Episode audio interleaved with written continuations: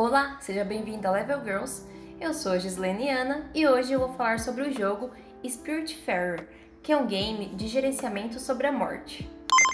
Embora fale de um tema tão delicado para todos nós, ele é reconfortante. A Estela, que é a personagem na qual a gente joga, assume o papel de uma barqueira, fazendo alusão à mitologia grega, mais especificamente sobre a lenda de Caronte que é um senhor do submundo e sua missão era basicamente transportar as almas daqueles que haviam morrido recentemente até o Hades, que é o deus grego do submundo, do reino dos mortos, né? Então, Caronte levaria os falecidos até onde morariam por toda a eternidade. Porém, ele se encontra cansado e passa essa tarefa para a saltitante Estela.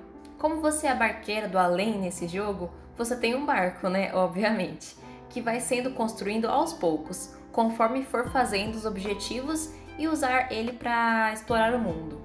Além disso, você cuida de seus amigos espíritos, que moram no barco, e o seu papel é guiá-los por mares místicos para que eles sigam adiante para o caminho final. Com a companhia de um gatinho chamado Daffodil, o jogador vai realizando algumas vontades dos espíritos que habitam no barco, indo buscar itens, cozinhando para eles, plantando coisas e até dando abracinhos muito fofos para que eles fiquem felizes. Os seus hóspedes vão dando algumas missões que precisam ser feitas para que eles se sintam repletos e possam partir em paz.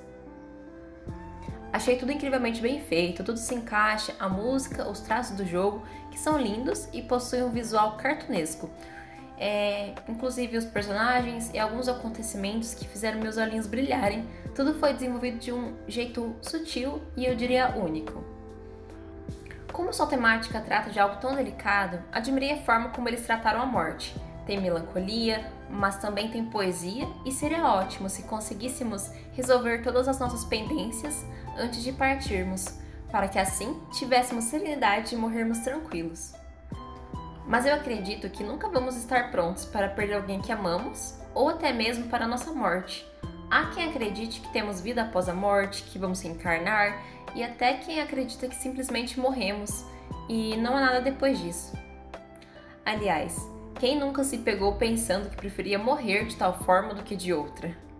É, enfim, Spiritfarer é sobre essa passagem e também sobre gerenciar o barco, realizando tarefas para que todo mundo dentro, né, ali do barco, se sinta completo. Para que esse último momento de cada um ali dentro seja no mínimo confortável.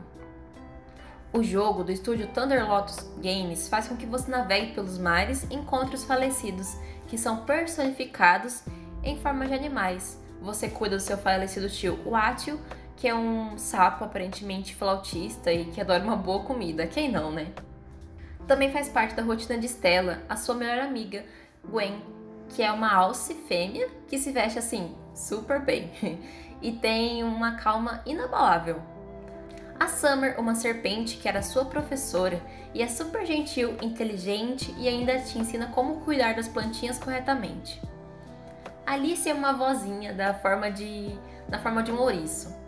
Ela é compassiva, não gosta de incomodar as pessoas. Astrid é uma felina, especificamente uma lince, corajosa, de personalidade forte. Enfim, esses são alguns exemplos de personagens que vão cruzar o seu caminho. Até que eles precisam entrar na porta eterna, que os levará a atravessar para o que há após a morte de fato. Acho que a lição que devemos levar desse game é como tornar esse assunto, que é um tabu na sociedade, em algo poético e mais leve. Bom, é isso. Espero que você tenha gostado. Muito obrigada por ouvir e até a próxima!